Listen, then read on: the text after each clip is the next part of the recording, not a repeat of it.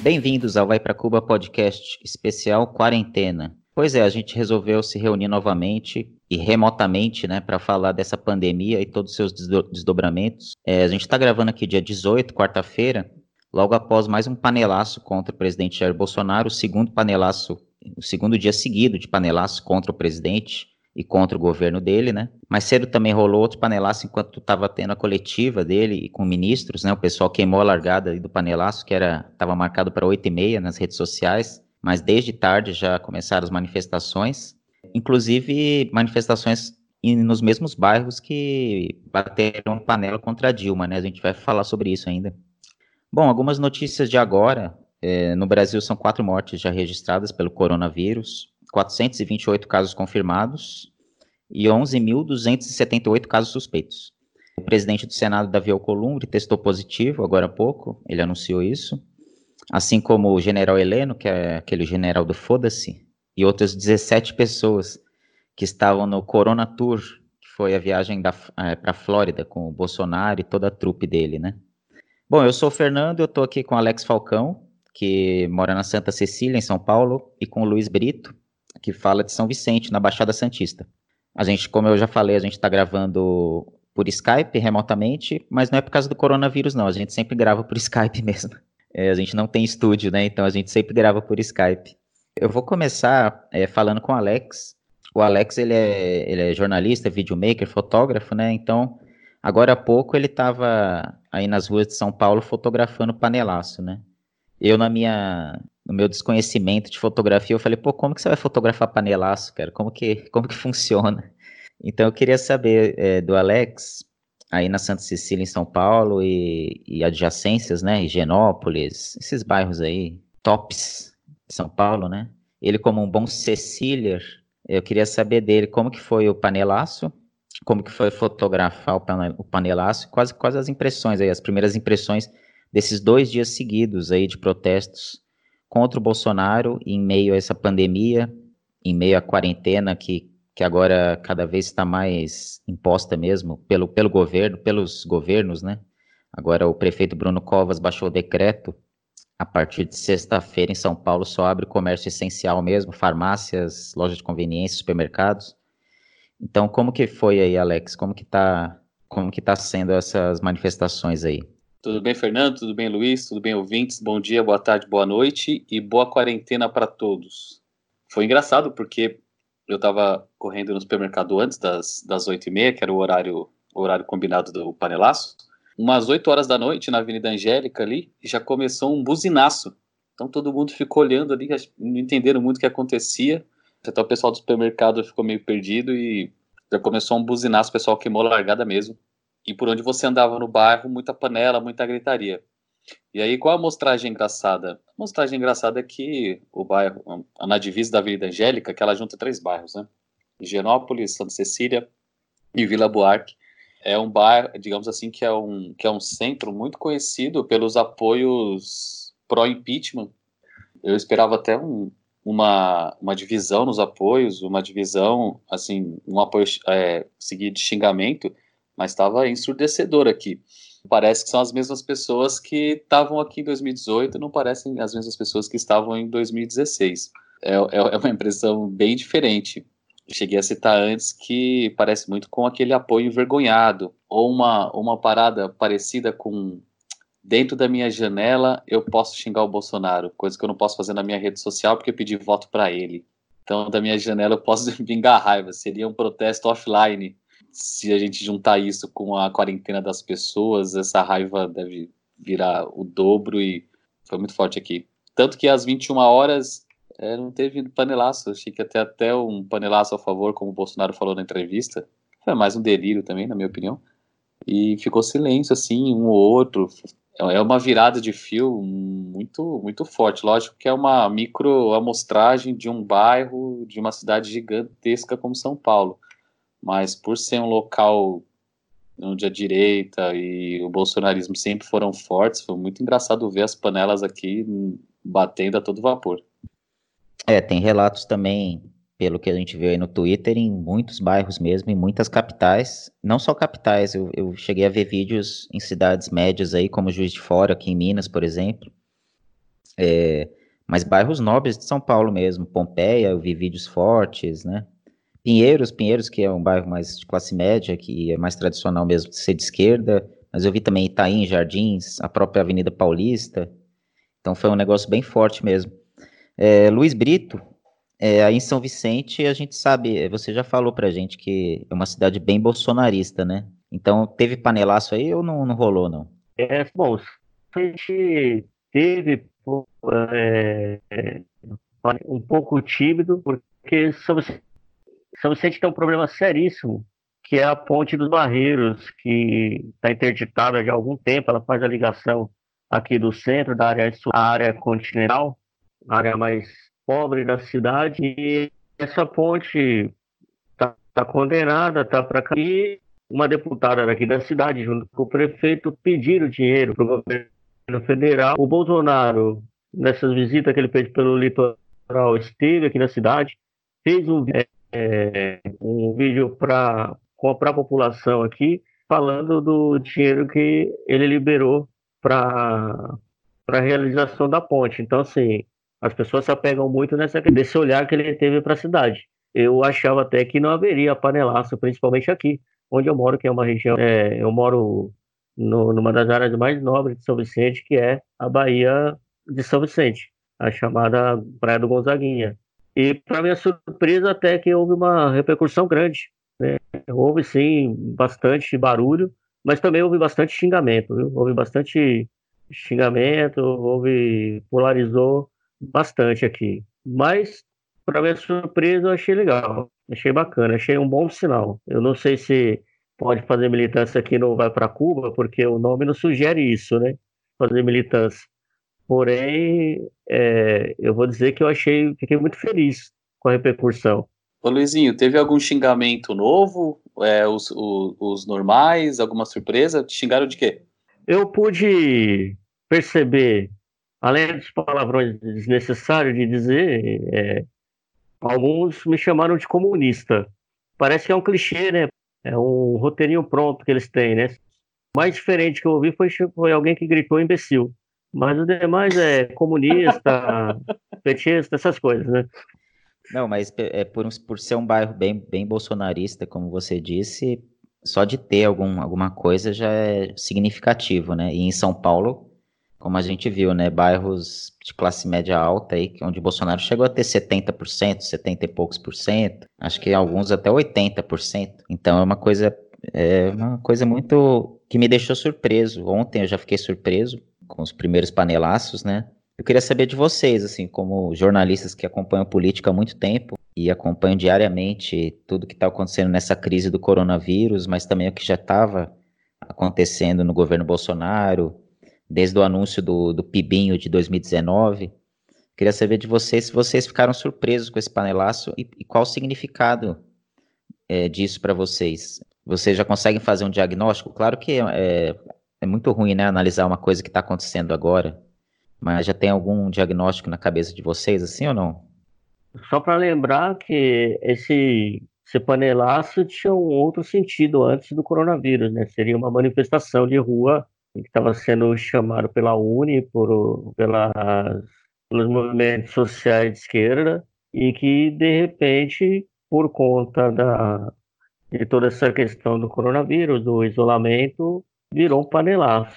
Sim, a minha surpresa maior foi da adesão, da adesão de pessoas que, inclusive, talvez, quando o Fernando coloca esses bairros nobres de São Paulo, quando eu coloco aqui essa região nobre de, São Vicente, e eu acredito que deve ter sido uma tendência em várias cidades, em Belo Horizonte, né, na, no Rio, que foi Ipanema.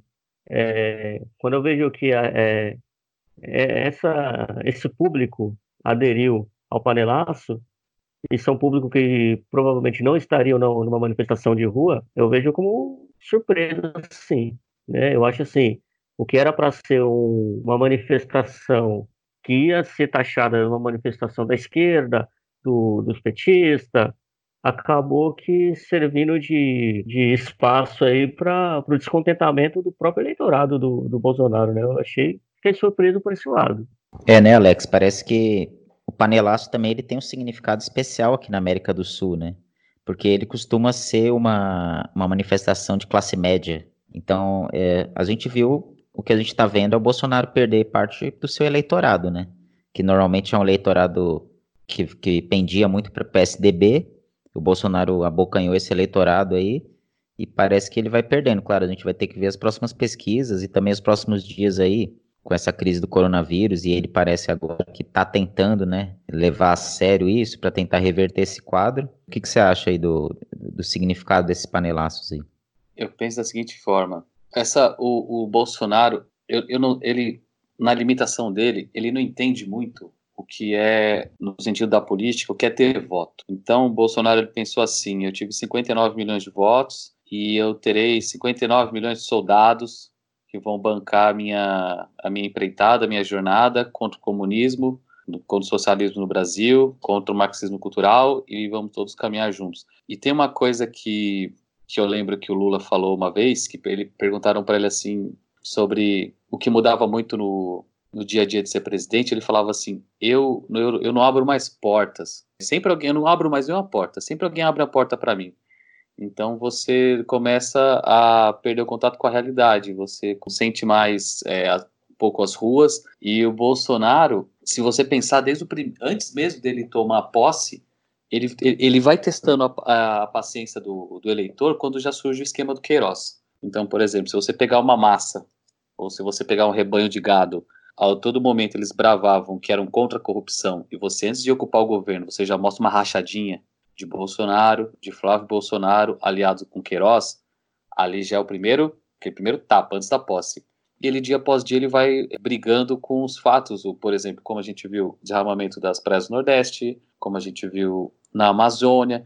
Então, por exemplo, se você não é um bolsonarista convicto, se você é apenas um centro-direita, um, um, cara que sempre votou, sei lá, no PSDB, o cara que votou no Amoedo, mas no segundo turno você foi lá e jogou Bolsonaro na urna, contra tudo isso que estava aí, né, que eles chamam petismo, tem uma hora que você não aguenta mais andar com o Bolsonaro.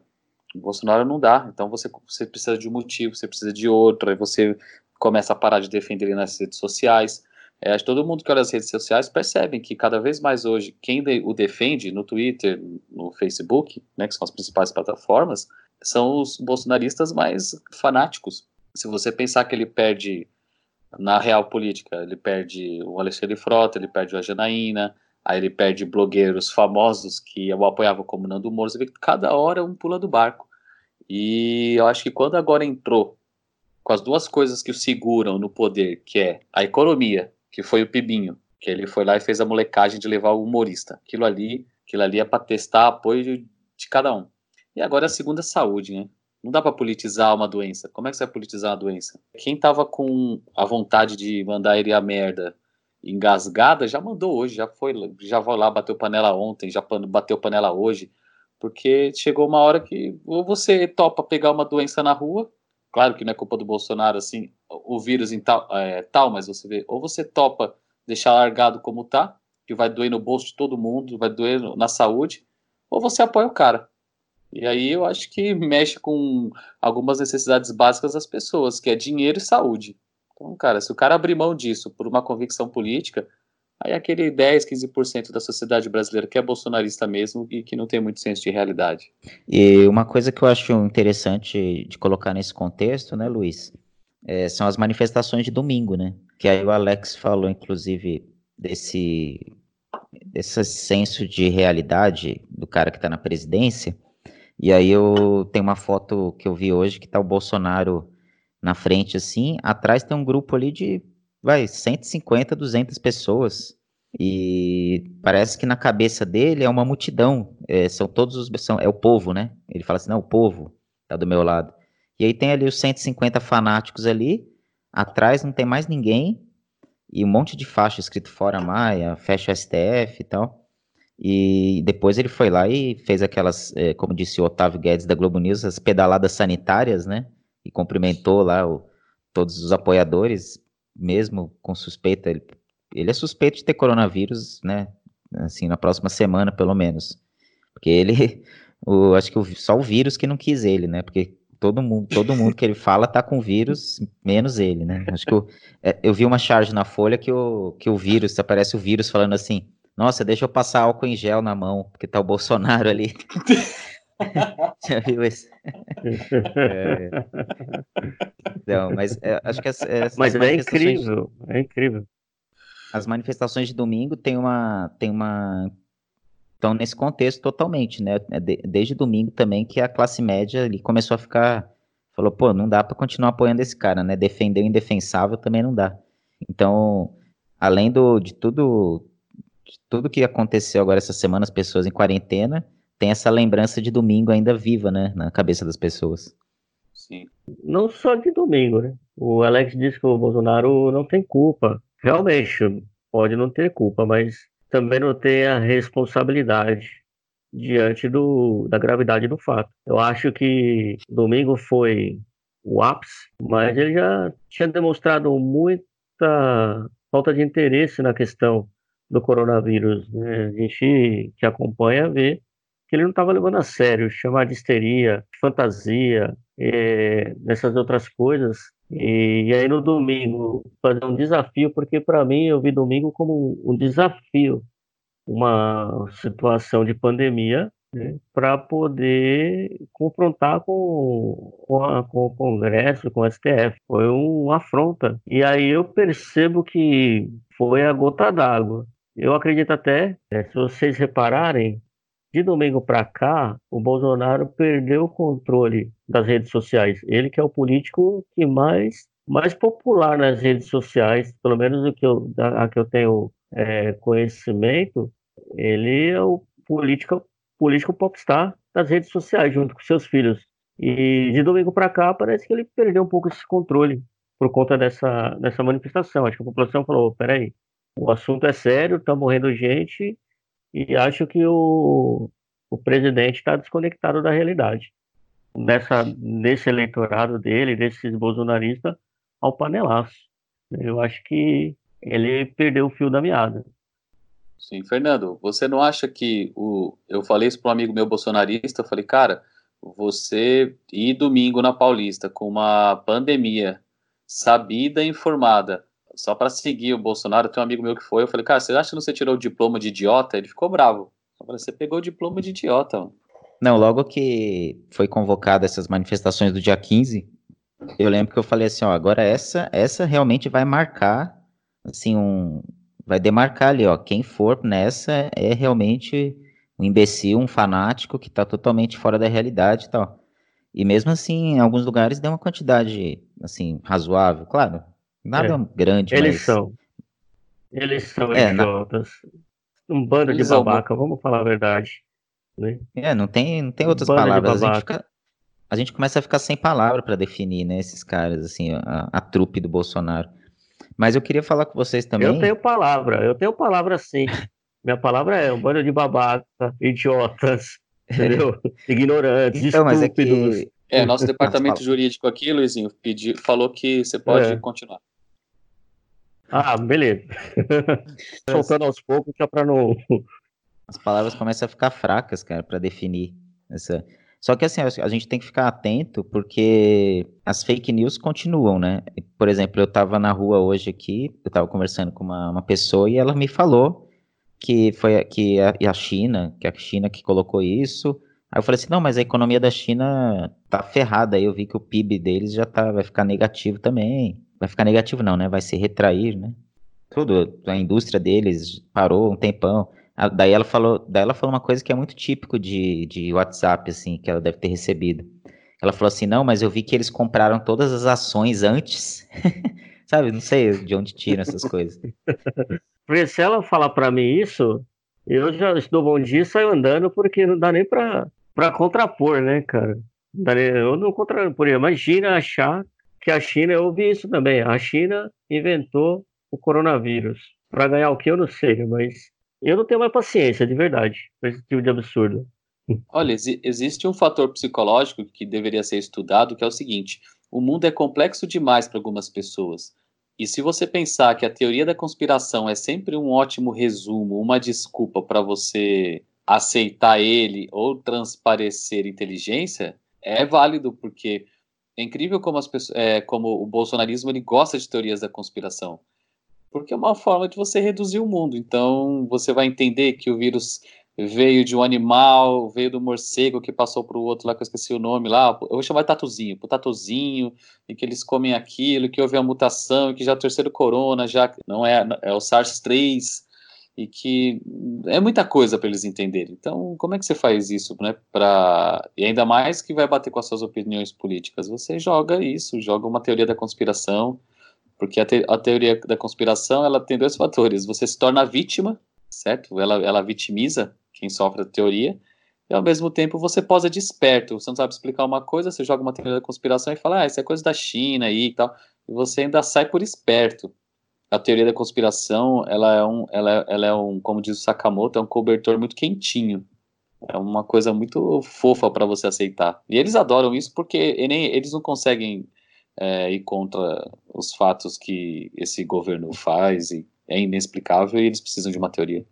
É, mas para piorar, você tem aí o, o Donald Trump falando diariamente em coletivas e no Twitter, chamando o coronavírus de vírus chinês, né? Ele não fala coronavírus, ele fala vírus chinês. É, ele estava ele tava só no Twitter que ele estava falando vírus chinês, nas coletivas ele falava coronavírus. Aí hoje, numa coletiva, ele falou vírus chinês. É um racista filha da puta, né, cara? Aproveita, aproveitando uma pandemia para fazer a guerrinha comercial e geopolítica dele, que já vinha de antes, né? Então, é, assim, eu estava vendo ontem no, no Petit Jornal, estava ouvindo o podcast Petit Jornal, e tinha ali um. Eles fazem né, uns excertos assim, que é o, é o, cara dando uma. Ele falava como que ia ficar na, na economia e ele era seis são seis minutos ele esqueci o nome do desculpa esqueci o nome de quem mas é, é no Petit Jornal e aí ele fala que é, ele compara essa crise agora que a gente vai ter com a crise de 2008 né e ele fala que essa pode ser pior que a de 2008 porque em 2008 tinha um multi, multilateralismo muito forte ainda. Então vários governos agiram, vários bancos centrais ali, vários governos agiram juntos para combater aquela crise financeira que foi causada pelos Estados Unidos, né, inclusive, que, pelos bancos americanos, então. E eles Sim. foram, mas depois, mas depois vários governos agiram juntos para a economia voltar mais ou menos ao normal, né? Nunca chegou, não, não chegou a voltar a crise que o Brasil sofreu depois, é, mais, ta mais tardiamente, foi reflexo ainda daquela crise. Mas agora a gente está mais ferrado ainda por causa de governantes como Trump, como Boris Johnson. O Boris Johnson, ele não está tomando quase medida, ele está tomando poucas medidas lá na Inglaterra, porque é outro, outro lunático aí, entendeu? A gente não tem multi multilateralismo. E fora que um vírus desse é uma desculpa muito grande para esses caras fecharem é, não darem asilo político, não darem né, refúgio para quem precisa, porque, com a desculpa do coronavírus. Então, assim, a gente está muito ferrado, cara, com, com esses caras que estão no poder aí, é, aproveitando do vírus para disseminar racismo, para fazer guerra, guerra comercial, guerra de guerra geopolítica mesmo. Então, é, a gente está pior que em 2008, cara. Eu não sei é, onde vai parar. Talvez se tiver uma vacina rápida aí seja uma salvação. Caso contrário, é, vai ser bem difícil o mundo se recuperar, vai ser mais difícil que em 2008. Sim, eu acho que ela é uma crise muito pior que a de 2008, porque ela envolve o quê? Ela envolve as pessoas que produzem e consomem.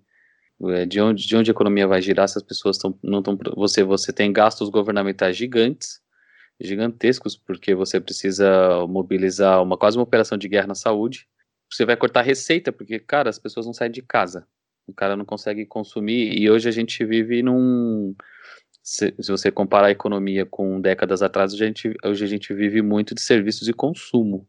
Hoje a relação, hoje a relação nas grandes metrópoles no mundo é de consumo, entretenimento, serviços e que são coisas que você precisa sair de casa para consumir. É um pânico geral. É, é, igual a gente pensar agora no, no contexto Brasil, em que você tem 40% da mão de obra, 40% da mão de obra informal. Pô, quem trabalha na informalidade, você, maioria você tem que prestar um serviço fora de casa. 12 milhões de desempregados, então se você joga as pessoas em casa, vence o pânico de 50% da população que não tem como gerar renda.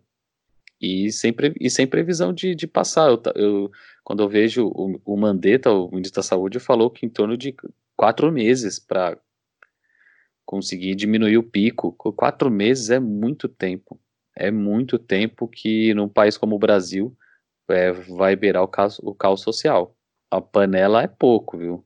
Bater a panela ainda é, um, é uma insatisfação de classe média que tem outras opções. Quando começar a faltar arroz no, no prato, o clima de o clima de caos ele vai ser é, bem, eu acho ele bem bem pessimista, assim. Então eu, eu também fico com você, Fernando, e com, com o que falaram. A crise de 2008 não vai ser nem perto dessa. Não, e vai faltar, vai faltar remédio, é. cara, vai faltar dinheiro para as pessoas comprarem remédio, porque os remédios têm um preço, a maioria, atrelados ao dólar. O dólar hoje chegou a 5,18, 5,19, né?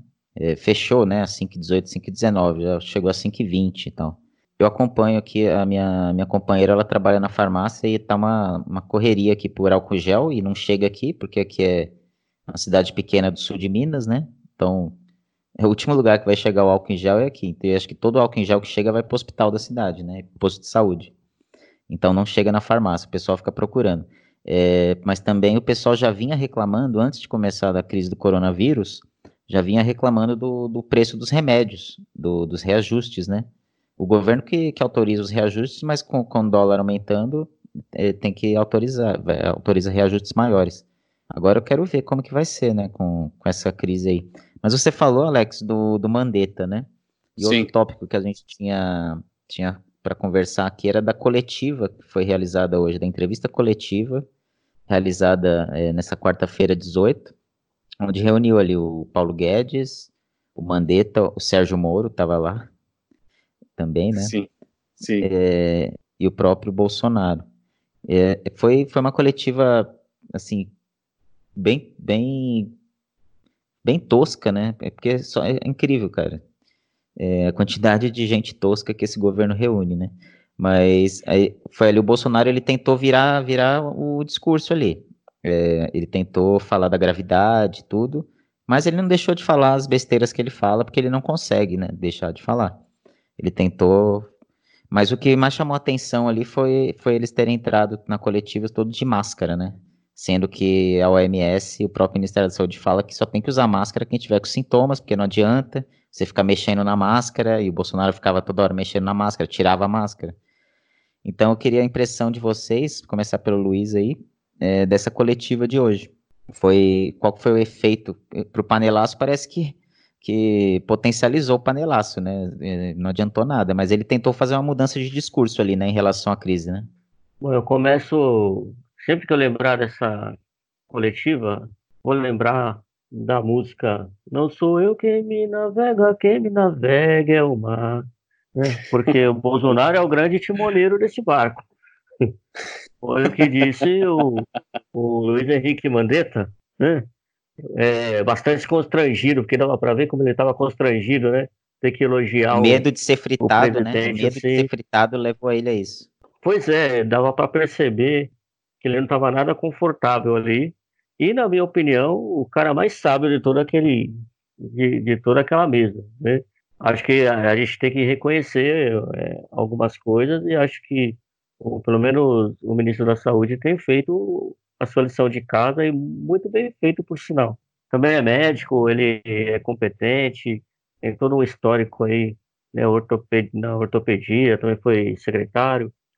É um cara que, para mim, tem sido um destaque desse governo e parece que também está sendo é, um problema para o Bolsonaro, né? Quando ele sentou com o Dória e fez uma entrevista com o Dória para tratar do, do, da questão do, do coronavírus e o Bolsonaro se sentiu incomodado, ele virou um problema, né?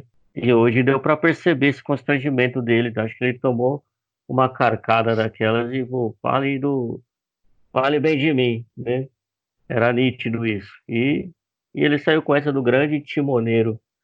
Mas enfim, falando da, da, da coletiva, eu acho que foi positivo, embora tardio. É, precisa dar uma resposta para a sociedade e a, essa coletiva vem em boa hora, até para poder tranquilizar um pouco a sociedade brasileira, o povo brasileiro, e mostrar que caminho, né? Que, que mar é esse que, né, ainda tratando do timoneira, que mar é esse que o governo está desbravando. Algumas figuras lá eu achei patética, a figura do Sérgio Moura, por exemplo, Eu ia falar do presidente também, não precisava estar ali. Né? Mas deu para ver que né, o presidente, como disse o Alex, falou bastante, vou falar merda, né? soltou a verborragia dele, mas positivo dele ter chamado, positivo dele ter, ter feito a, essa coletiva. Mas é, o mais interessante não era a máscara, era o que estava por trás das máscaras, né? aquelas caras de assustado. Paulo Guedes, por exemplo, parecia que estava odiando tudo aquilo. O próprio Sérgio Moro, né, parecendo um boneco ali, eu achei muito patético nesse sentido. A justificativa das máscaras feita lá pelo Luiz Henrique Mandetta, eu achei até, até que sábio, né, por conta do, do outro ministro. Qual foi o outro ministro que, que acabou dando teste positivo agora à tarde? O de Minas e Energia, mas esqueci o nome dele. É, o de Minas e Energia. Então, assim, eu acho que a, a resposta dele até que não foi tão ruim, né? Aliás, é o que melhor deu respostas ao que está acontecendo aí, né, na questão da saúde. De todo, de todas as ações desse governo, desde quando começou a, a questão surgir o vírus, na minha opinião, hoje foi um dia interessante. Assim, hoje, hoje o governo mostrou ao menos que teve cair na real. Se a gente falar que a, que, que a coletiva ela foi algo ruim, ruim não foi. Ela é patética porque com vários patetas participando não vai sair nada diferente. Mas é, já é alguma coisa assim de puta merda, meus caras acordaram e viram que a coisa tá grave, que o problema é grave. E principalmente porque esses idiotas eles são, eles são intuitivos também, principalmente o Bolsonaro, né? Bolsonaro é intuitivo quando ele viu aquele panelaço espontâneo na capa, na, na capa e passando em looping, igual na, na, Globo, na Globo News, ele, ele se ligou, porque ninguém tinha armado nada, ninguém combinou nada, e o pessoal começou a xingar da janela em várias capitais, é, até ele na, na, sua, no seu limite cognitivo, ele consegue entender que, que o couro está assando. E, e, e, não adianta, a gente tem um país que tem praticamente uma emissora, quem foi lá e vestiu a camiseta, a camiseta da CBF, quem foi lá é, com o boneco do Sérgio Moro, muito se sabe que eles só foram, só viraram esses, esses é, essas personagens porque você tinha uma grande emissora por trás incentivando. Então, eu vi, vi muito desespero de bolsonarista assim hoje, principalmente em grupos e em Twitter, que eles ficavam loucos porque a Globo transmitia aqueles os panelaços e aí eles viram que assim é, não é só narrativa, é de verdade. A gente tá perdendo a guerra na rua e aí bateu o pânico neles.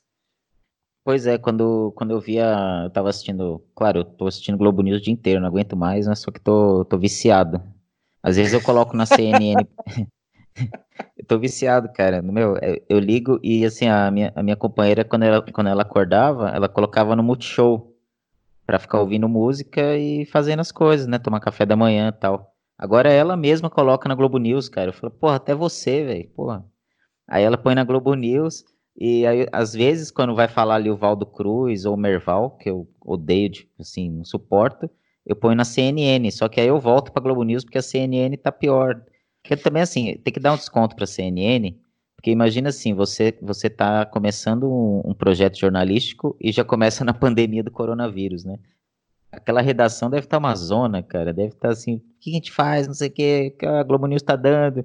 E aí você vê na Globo News eles tudo calmos, dando as notícias e tal. Você tem uns caras muito bons lá, aquele Marcelo Lins, que ele faz tradução simultânea em francês, em inglês, espanhol, melhor do que a tradução do Oscar. Tem uns caras bons lá, né?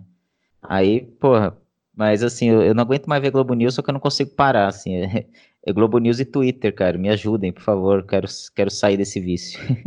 Não, outra coisa que eu ia falar, porque o, o Luiz falou que o Paulo Guedes estava, parecia que estava odiando tudo aquilo, mas claro que está odiando, liberal tendo que liberar um pouco de dinheiro para o povo, o liberal fala, não, vou ter que sair dessa meta aqui fiscal, o cara já tá doido, o cara só vê planilha na frente dele, aí falam para ele que ele vai ter que liberar, liberar um dinheirinho pro povo, é, 200 reais, 200 reais por, 200 reais por mês para autônomo, Porra, o autônomo assim vai, vai causar inflação, é muito dinheiro. É, é muito dinheiro para autônomo, vai causar inflação, é. não dá.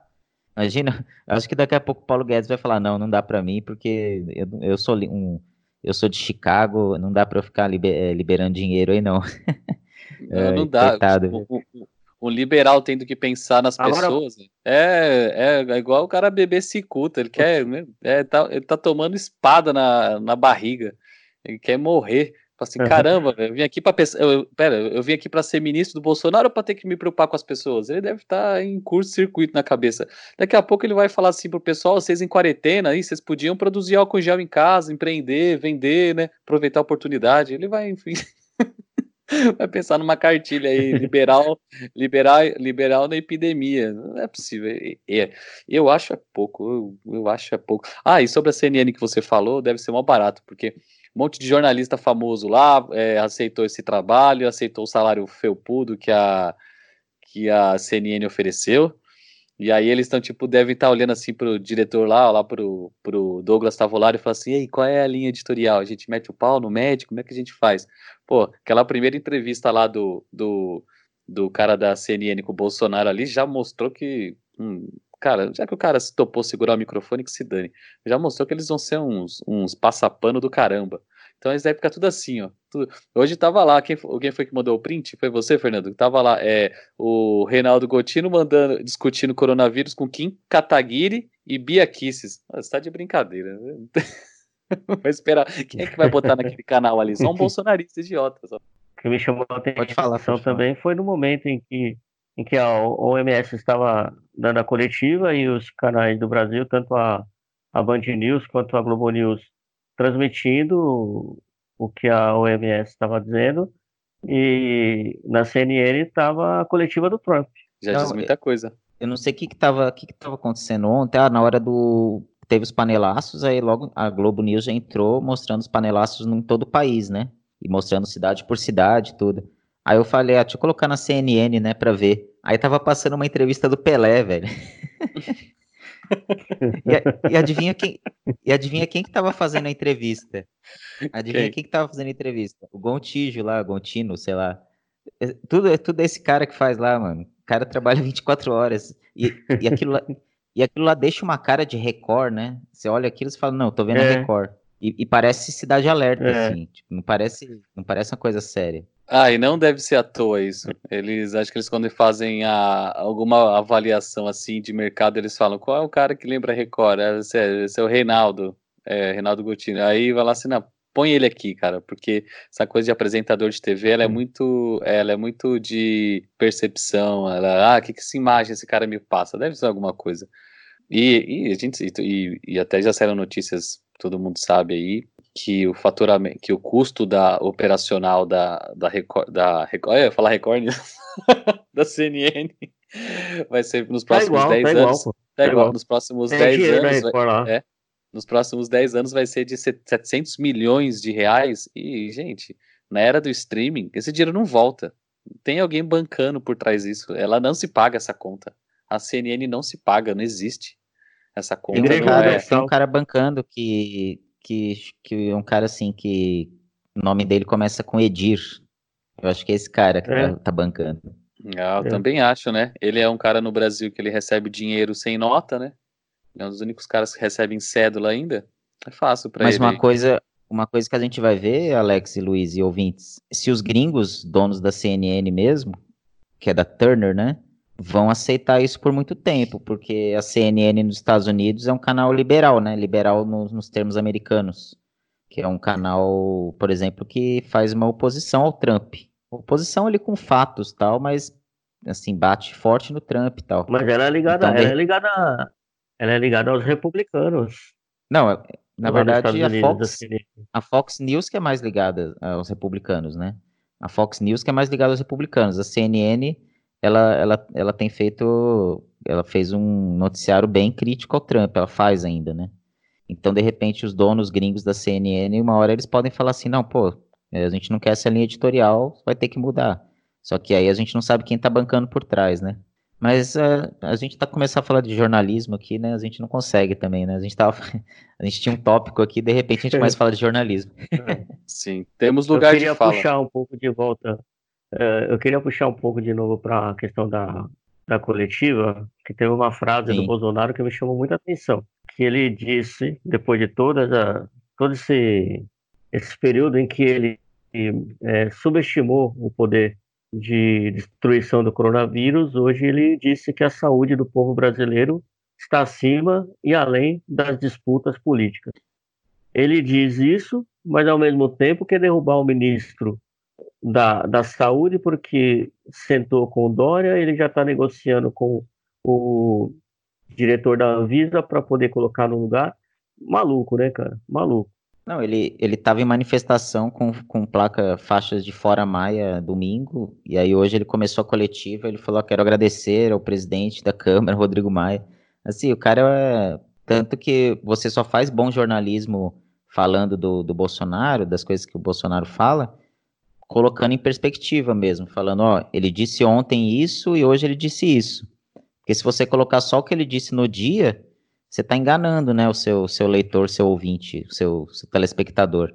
Tanto que hoje a, a primeira matéria da, do Jornal Nacional, que era da Délis Ortiz, colocou falas do Bolsonaro de janeiro, de fevereiro. Porque se você colocar o que ele falou hoje, aí você fala assim, nossa, ó, tá certo, tá, tá como qualquer governante faz, né? Só que aí você tem que colocar que o que ele falou nos dias anteriores não tem nada a ver com o que ele falou hoje. Então, isso que você tem que colocar em per perspectiva, né? é, o jornalismo com, com esses caras tem que ser muito diferente, muito assertivo também. É, outra coisa que chamou a atenção foi o semblante dele de preocupação. Ah, para além do, do, do, do panelaço de ontem, que eu acho que deve ter assustado ele, é, hoje também foi protocolado mais um pedido de impeachment. Né? Hoje, pelo deputado Leandro Gross, da rede do Distrito Federal, que relacionou lá também 10 crimes de responsabilidade contra ele. Então, eu acho que, assim, o núcleo duro dele deve ter dado uma bronca daquelas nele, né? Porque ele estava um semblante muito diferente, né? Muito apreensivo coisa do tipo, né? Bem, essa, eu acho que esses, essa, esses protocolos de impeachment, eles vão servir muito como, uma, um, como um teste, né? Você coloca, e aí, querendo ou não, quem protocola isso ganha visibilidade, e aí então o deputado fica com o nome né, passando em todo lugar. Mas é, tem aí no mínimo uns 15 partidos aí que podem protocolar pedidos de impeachment, então cada um vai testando o momento. Porque você também precisa, até para fazer, até para criar uma unidade, você tem que jogar essa ideia na, jogar essa ideia no público, jogar essa ideia na, na, opinião pública. Mas ele, mas eu acho que é, que é muito cedo ainda esse debate para para levar assim tão a sério, mas é engraçado como a coisa já fica. Então, por exemplo, aqui a Globo News ela está mostrando aqui no canto da tela, fazendo um tour por cidades, né? E várias pessoas colocando assim aquelas projeções em prédios dizendo assim fora Bozo, fora Bolsonaro. O pessoal que era uma coisa tímida, até impensável há um tempo atrás. Então você vê assim, já em grandes cidades, o pessoal está começando a, é, já é um começo, o pessoal está começando a perder a vergonha de querer tirar o Bolsonaro. Eu acho que isso já é um avanço de narrativa bem grande, porque ele já perde uma porcentagem aí do que ele tinha de, de gente bancando. Para deixar claro que o, esse, esse pedido de impeachment que você falou, né, do deputado estadual, deputado distrital, Leandro Graz da Rede, foi protocolado ontem, dia 17 de março. E agora, hoje, dia 18 de março, foi protocolado um pedido do PSOL na Câmara Federal. Agora tinha, tinha um pedido do Alexandre Frota também, que eu não sei se ele protocolou. Acho que. Não sei se ele desistiu ou se sim, ele protocolou. Sim, verdade. Para mim seria, seria o mais interessante, verdade. porque seria um pedido de um ex-aliado, assim, seria o mais interessante. Mas é interessante vocês falarem sim. de impeachment, assim, eu queria saber o que vocês acham se o, se o Bolsonaro eh, vai cair por processo de impeachment, se vai cair por falta de, sei lá, por interdição psiquiátrica, ou, ou se renúncia. ele não vai cair realmente. o que vocês acham? Você tem algum palpite sobre? Então, eu ia fazer essa pergunta para o Alex. Como, é, como ele disse que ainda é cedo para pensar em para entrar nesse debate do, do impeachment, é, a gente tem aí movimentos, por exemplo, da, do próprio setor conservador que está deixando o, o, o, Bolsonaro de lado, está isolando, tá isolando ele. Esse, esse, esse já é o 11 pedido, né? Agora é, tem o do Alexandre Frota, que eu acho que vai dar maior peso quando, quando entrar. Agora, essas manifestações aí de panelaço tal, todo esse descontentamento, você, você ainda acha que não é possível, considerando também todo o quadro econômico, é, quando eles entraram, prometiam lá 4% de crescimento até o final do mandato, e no fim provavelmente vamos ter uma recessão. É, você não sente que esse debate já pode estar tá, é, se movimentando? Eu acho que o Bolsonaro ele tem várias facas apontadas, né? Acho que derrubar o Bolsonaro, derrubar o Bolsonaro, para mim, só depende é, das ruas. Porque quando você cria uma coesão nas ruas, igual, igual no caso do impeachment da Dilma, quando você tem aquele 51% que topam o impeachment, contra aquele 49% que ainda apoiava ela, mas que está inerte, está com aquele apoio envergonhado, você já consegue mudar a estrutura. Eu acredito que que acontece, o tudo vai dizer a quantos meses demorarem essa recessão por causa do vírus. Porque gente, a gente ainda tá, a gente ainda tá no problema sanitário e de saúde. A gente ainda não tá no problema econômico. E o que derruba qualquer governo quase sempre é problema econômico. Então, dependendo das medidas daqui um mês, dois e três, se você tiver uma convulsão social que não precisa ser provocada por política, mas simplesmente o, o fulano ali está sem a comida, o fulano ali tá, tem que demitir, o outro ali não consegue mais vender, você você já tem um ambiente para quebrar a estrutura, né? Porque hoje, hoje a gente tem uma sociedade que ela, ela, ela, não, ela, ela, não, ela não analisa muito os fatos, ela convulsiona. Então ela convulsiona em 2013, sem saber porquê, ela convulsiona é, for, é, fora Dilma e tira Dilma em 2016 porque tem que tirar, tem que mudar isso que está aí, mas não é uma sociedade que analisa a, a, grande, a longo prazo. Então eu não acho que essa sociedade mudou. Eu acho que ela para ter uma convulsão em 2020 diante desse cenário, é, eu acho que é aí onde vai estar tá o, o rabo do cometa que que quem segurar é, pode levar o Bolsonaro pro, pro chão. E acho que eles também sabem disso.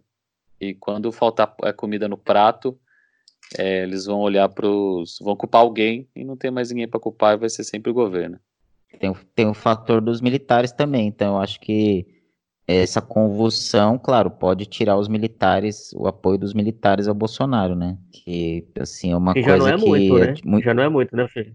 É, mas você tendo um jipe e um soldado ali já dá uma, uma confusão, né? Mas é, você tem o general Heleno ali com as tropas dele lá, moribundas.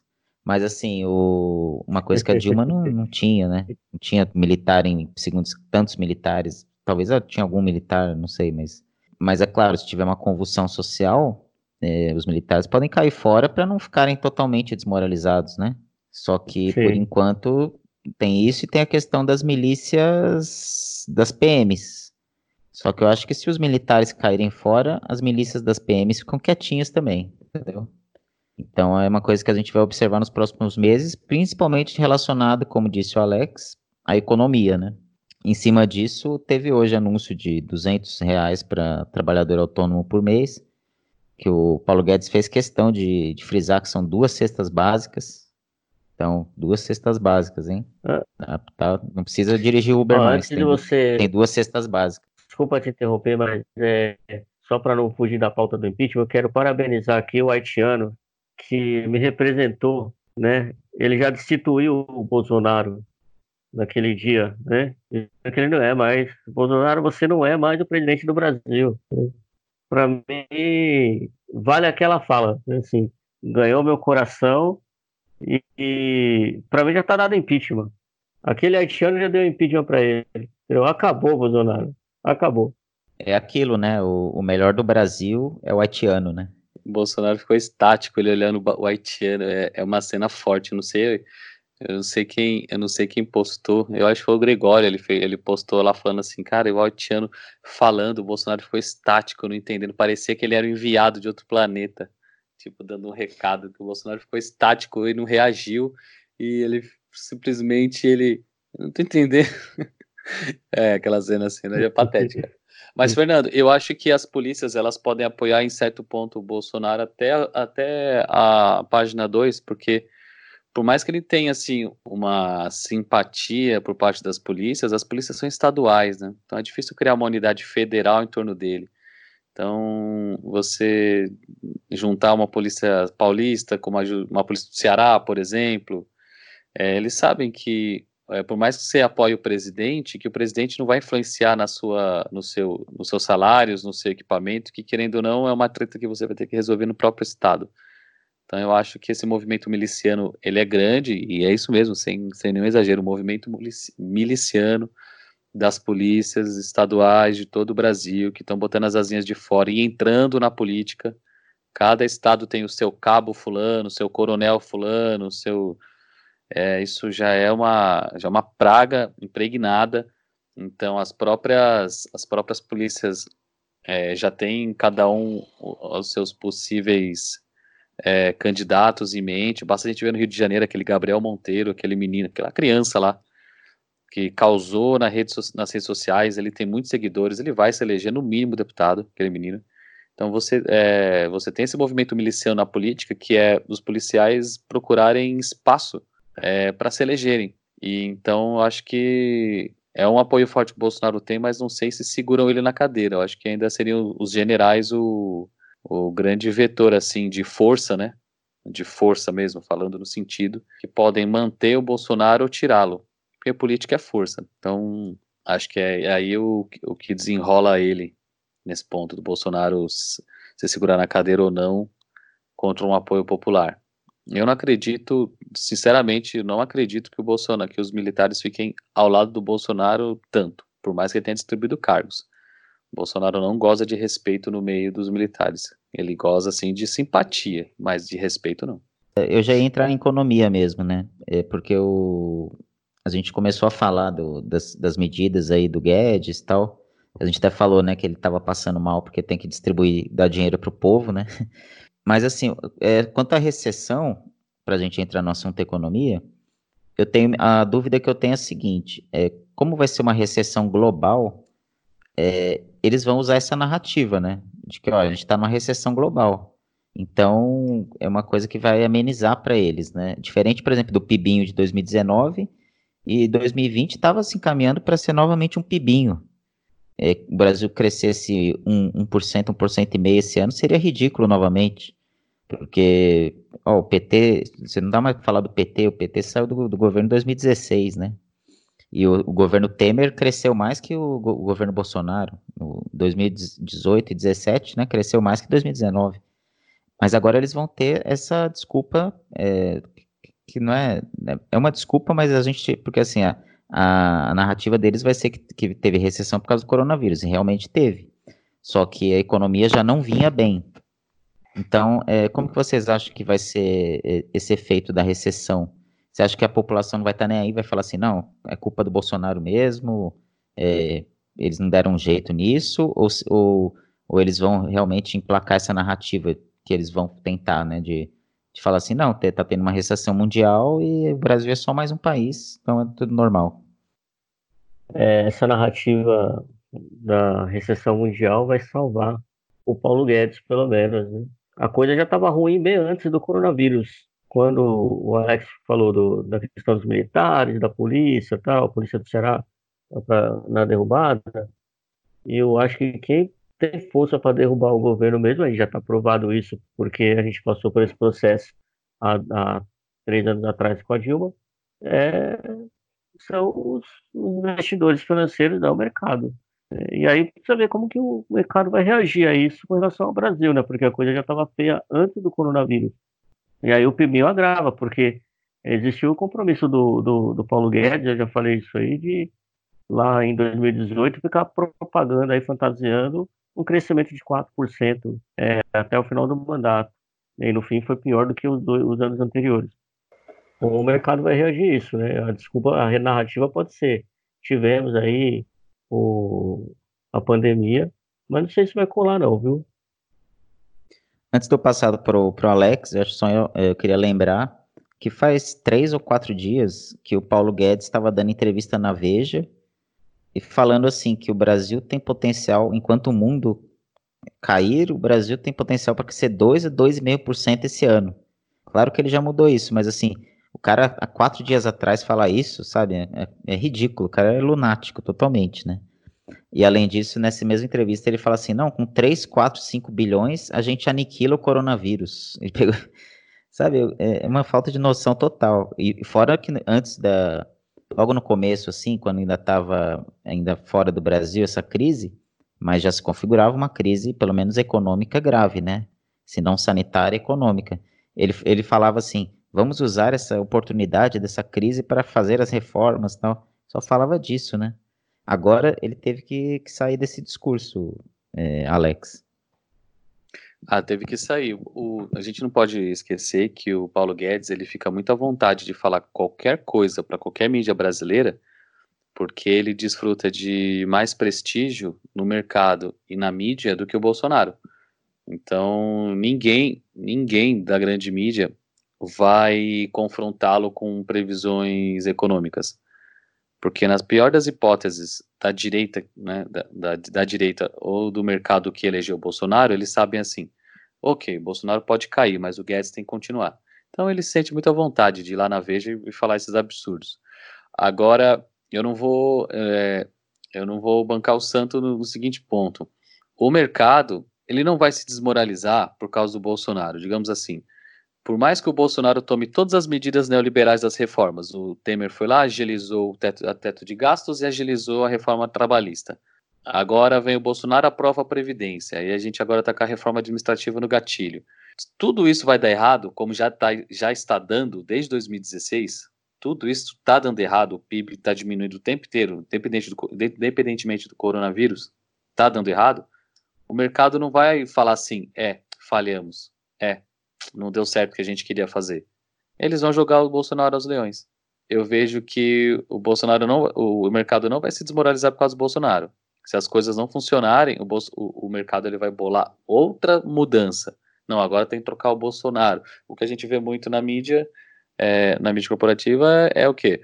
O Bolsonaro não traz tranquilidade política para o Guedes tocar a agenda econômica. Isso já está no gatilho. E eu acho que, hora ou menos hora, o, o Bolsonaro será fritado. Ou se o Guedes pedir chapéu também. Eu não vejo o Guedes com essa, é, com essa aspiração política toda para encarar um, um olho do furacão. O Guedes puxa o, o, pede o cargo, por exemplo, daqui seis meses, daqui um ano, com todo esse cenário, e aí o mercado vai falar o quê? Já vai ter um motivo para tirar o Bolsonaro. Ele perdeu. Não, essa questão de jogar, de jogar os leões é o que o mercado fez com o Maurício Macri na Argentina, né? Então, o cara, o cara fez tudo que o, que o mercado queria. Depois que não deu certo, o mercado falou assim: não, é porque ele não foi liberal o suficiente. Ele não fez as reformas Sim. na velocidade que tinha que fazer. Sim, a gente viu até esse, essa conversa aqui, né? É, você, você seguia aquele o, o Mises, o MBL, né? Que é uma boa caricatura do pensamento liberal barato eles falavam isso, que o Macri caiu por não fazer as mudanças, por ser um reformista tímido. É verdade, eles vão, é. eles jogam os leões, não tem problema. Mas o próprio Guedes, ele fala que o PIB em 2019 cresceu só 1,1% porque tinha que ter feito mais reformas, sendo que ele só apresentou da Previdência. As outras ele ainda nem mandou para o Congresso. Ele falou assim: não, não cresceu porque a gente tem que acelerar as reformas. Então, assim, os caras não têm limites, né? No, no projeto deles. E também, como você disse, eles, é, eles sempre, se deu errado, é, não foi liberal o suficiente ou é de esquerda, entendeu? Sempre que der errado é isso, ah, o cara não foi liberal o suficiente ou é de esquerda. Então é, é muito fácil, né, cara? Sim, isso já dá para antever, né, Luiz, a narrativa econômica daqui um ou dois anos, porque não vai dar certo. Esse PIBinho de 1%, esse corona que vai matar, é. que vai matar a economia esse ano, Olha, o pessoal, eu vi aqui o Credit Suisse hoje deu que o, que o Brasil ia crescer, ia ficar no 0%, esse, a previsão de 0% esse ano. Gente, com essa com o coronavírus aí é, travando a economia por 3, 4 meses, recessão. E aí no ano que vem da recessão você vai ter uma recessão menor ou recuperar, crescer zero, para em ano de eleição você crescer um. Esquece, não vai segurar é, o discurso e aí você vai ter no Brasil sete anos de uma agenda neoliberal, porque 2016, 17, 18, o Temer fez uma agenda neoliberal. Agora, o grande aso é o seguinte: esses sete anos de agenda neoliberal, elas vão colar no Bolsonaro, colar na direita, ou eles vão usar uns três aninhos aí, ah, 16, 17, 18 foi Temer, é, era governo do PT. Não, porque... só corrigindo, Alex, desde 2015 a gente está numa agenda neoliberal, viu? Verdade, a Dilma já tinha colocado lá no ministro, né? A agenda, a agenda Fiesp da, da Dilma foi no livro da Laura Carvalho explica bem, né? Lógico que depois o Nelson Barbosa entrou e estava tentando corrigir ali os rumos, né? Mas a gente já, já, já tinha lá o estelionato eleitoral da Dilma, foi isso, né? Foi colocar o Levi logo que ela venceu. Eu não sei se todo mundo concorda é, com isso. Eu Também concordo, acho. total. Para mim foi um. Ela cometeu uma traição com o próprio programa de governo defendido. Né? É, isso a gente já falou em outros, outros episódios aí. Bom, gente, a gente tinha combinado também de falar um pouco do lado humano, né, e dessa quarentena. Eu queria saber vocês que estão em centros urbanos maiores, é, como que tá aí? Eu queria, é, a, a, gente tá falando quarta-feira, eu queria, queria ouvir o Alex sexta-feira. Agora que o Alex tá em quarentena aí, deve fazer podcast todo dia, cara. O cara não tá fazendo nada da vida. fazer fazer um podcast por dia, aí ele vai ficar editando o dia todo. É, Mas eu queria saber de vocês como que tá, como que tá sendo, é, principalmente assim, com, com os idosos da família, é, porque, pô, eu tô longe de pessoas idosas da família, do meu pai e da minha mãe. Meu pai já é, já é idoso, minha mãe quase. A avó nem se fala, mas ainda bem que minha avó não, não tá em São Paulo, que ela tem 97 anos. E, assim, coisas que eu tava falando pro Alex antes da gente começar a gravar. Coisa que a gente acha normal até não poder, né, fazer. Então, ah, já estava programado, abril, eu vou para São Paulo tal. Vou ver meus pais, vou dar aquele rolê de sempre por São Paulo ali, vou na Vila Madalena, não sei o quê, tomar uma. Aí, de repente, claro, é, a gente está falando de problemas de classe média, né? Classe média sofre. É, lógico que vai ter, vão ter problemas muito maiores que esse, mas é, aquele negócio, ninguém é privilegiado, né, nesse momento. Então, todo mundo tá, vai, vai passar por transformações né, nos próximos meses aí. Então, como que vocês estão, como você está lidando, Alex? Como que São Paulo tá, já está bem mais vazia, né? Você está indo só no supermercado, só farmácia, supermercado, como que tá aí? Sim, só isso. Eu tô supermercado casa e eu moro aqui próximo à República, né? Então é engraçado porque o fluxo de pessoas já é menor, já dá para ver carro, então quase não passa. Você vê que, que os hábitos mudaram no centro mesmo. Mas pensar que quem mora no centro ainda é um pessoal que consegue geralmente fazer um home office, muito profissional liberal, consegue ainda sim, trabalhar de casa, né?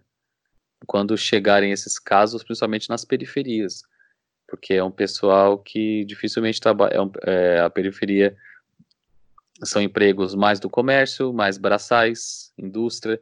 Então, pessoal que não tem muito home office. Então, vai ser curioso imaginar como isso vai bater em outras regiões, porque a gente sabe o corona ainda é uma, é uma, é uma doença de classe média, né?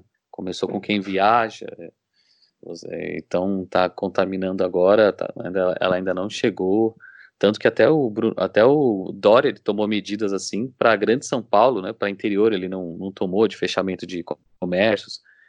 É, até o, o, mapa epidemiológico ele é, ele é muito central. Então, assim, não tem muito o que falar. A gente tem opção, você tem acesso à internet, você tem Netflix, você tem trabalhos para fazer, coisas para estudar, então o isolamento não é, eu, eu considero assim, não é tão prejudicial. Mas a vida social, você vê num bairro agitado aqui no centro, já é outra. Parece um. Parece que é desde de domingo a domingo. Tá com cara de domingo, assim, todos os dias, até menor. É, o isolamento, claro, com internet, tudo, é, que nem se falou, tem Netflix, dá para estudar muito e tal. Só que tem a questão da ansiedade também, né, cara? Às vezes você quer estudar, mas tá a Globo News lá. A Globo News ligada. Eu tô, eu tô com um negócio com a Globo News que, meu Deus, cara, eu não consigo. Eu, não... eu vou sair Quem daqui, diria? eu vou parar de. Eu... eu vou parar de gravar esse podcast e vou ligar na Globo News ali. Mas é. E aí em São Vicente, Luiz? Aí, aí já tá. Deve estar tá menos. Já tá, acho que, um movimento maior do que São Paulo, né? O pessoal ainda. Quanto mais pro interior, o litoral, assim, o pessoal parece que demora mais para cair a ficha do que tá acontecendo, né? Sim, sim, verdade. Aqui me, eu senti hoje, hoje eu senti a cidade mais tranquila, mais calma. E aqui o, que, que acontece? É, o comércio, a cidade vive praticamente do comércio. Então, o comércio ainda não parou. Então, isso gera um, um movimento na cidade, assim, e é que nem você falou, parece que a ficha das pessoas ainda não caíram. Turismo também, domingo foi assustador ver as praias lotadas, né? Nesse final de semana, praia lotada, na segunda-feira ainda também. É, agora ontem e hoje já bem mais tranquilo. Hoje, hoje que eu senti a cidade bem parada, né? Já com cara assim de é, não vou falar feriado, porque feriado aqui é o inverso, né? Enquanto a cidade de São Paulo, as cidades ficam tranquilas, feriado aqui bomba. Mas ficou com um aspecto de cidade do interior, assim, poucas pessoas na rua? Algumas levando os cachorros para passear. Quem tem ordem aqui para ficar em casa, para fazer o isolamento social, são os órgãos públicos, da prefeitura é, fez com que as escolas públicas é, suspendessem as aulas, é, alguns órgãos estão é, funcionando em sistema de rodízio, pessoas com mais de 60 anos estão trabalhando em casa, mas o comércio ainda não foi afetado. O shopping center da cidade não foi afetado pela lei que o, que o Dória é, decretou hoje ainda, mas acredito que para os próximos dias pode acontecer. E, e é isso. É isso, né? Eu estou já em isolamento já faz uns. desde segunda-feira. Tem três dias que eu praticamente não saio de casa, só vejo é, o movimento pela janela. O máximo que eu faço é ir no mercado, que é do lado aqui.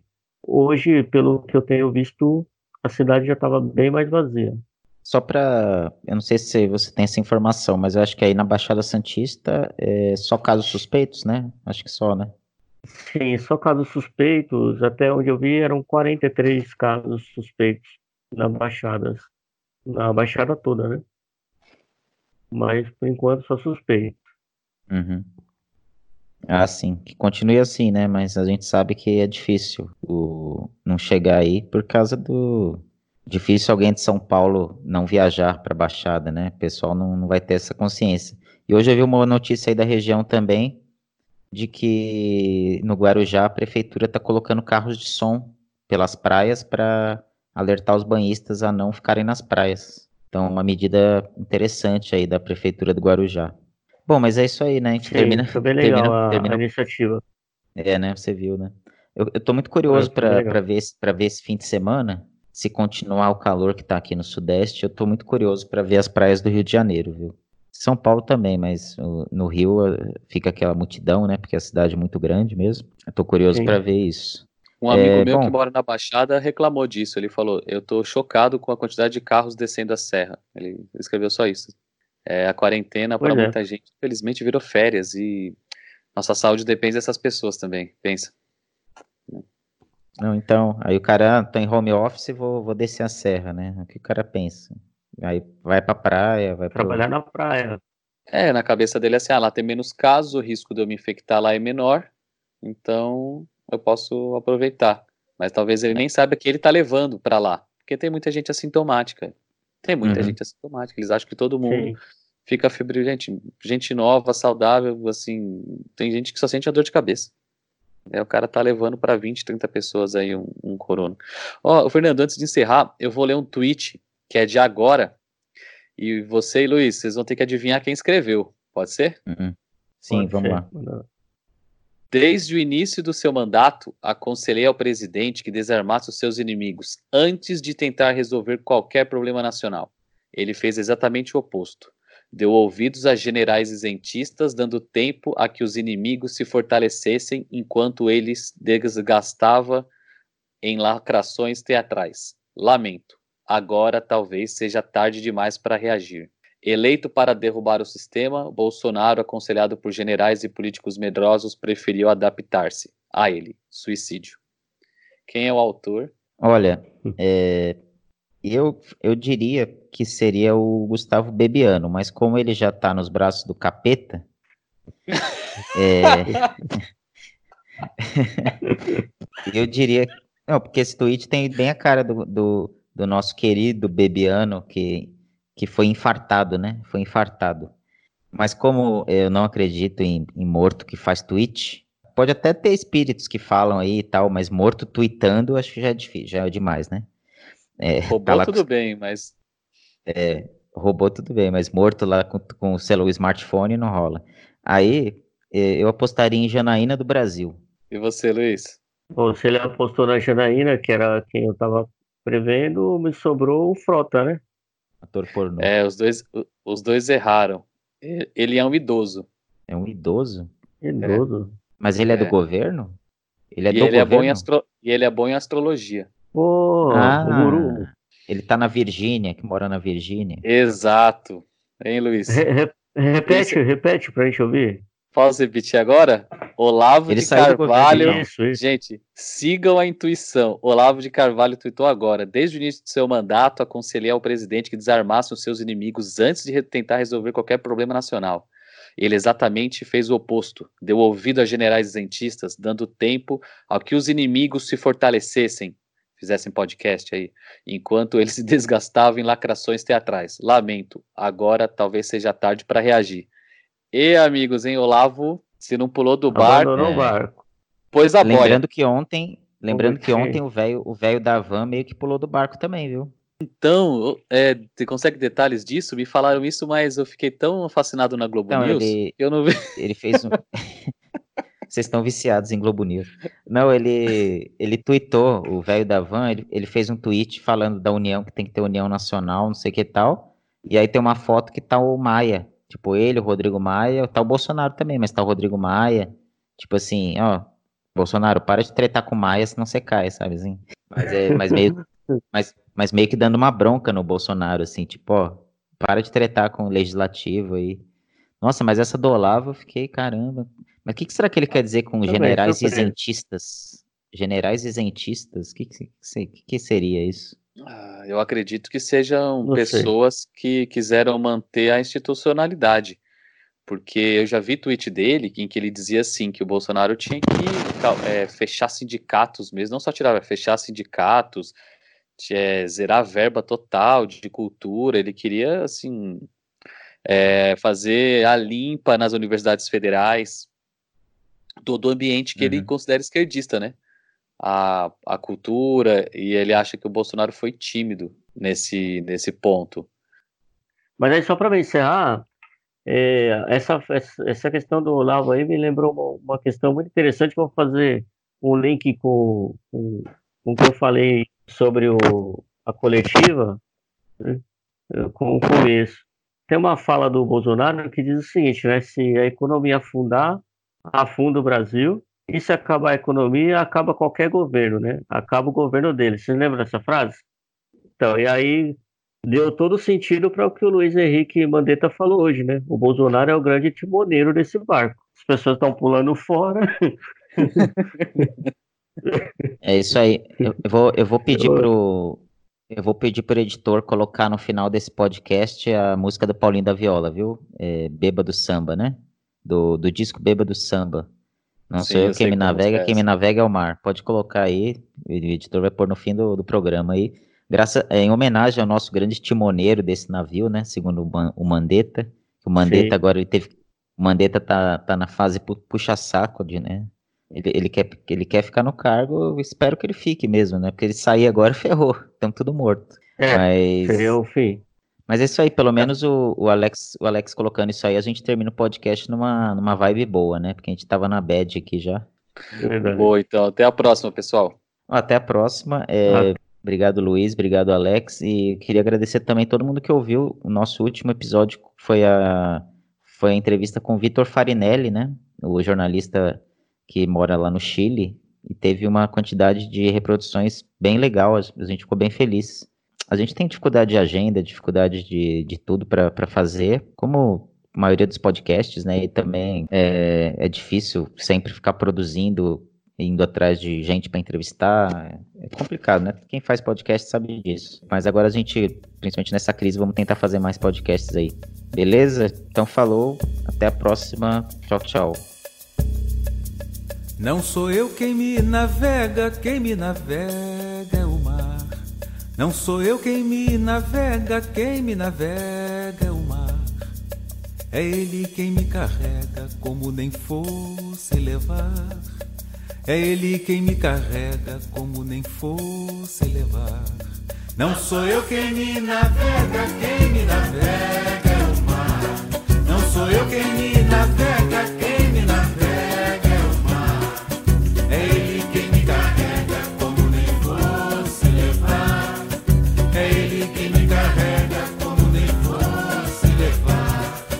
E quanto mais remo, mais rezo, pra nunca mais se acabar.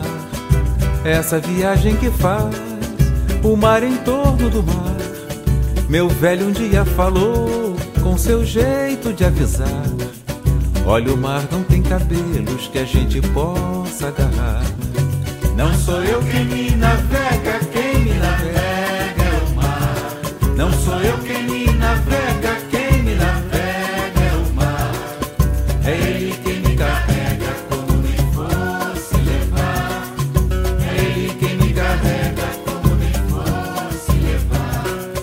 Timoneiro nunca fui, que eu não sou de velejar. O leme da minha vida, Deus é quem faz governar. E quando alguém me pergunta como se faz pra nadar, explico que eu não navego, quem me navega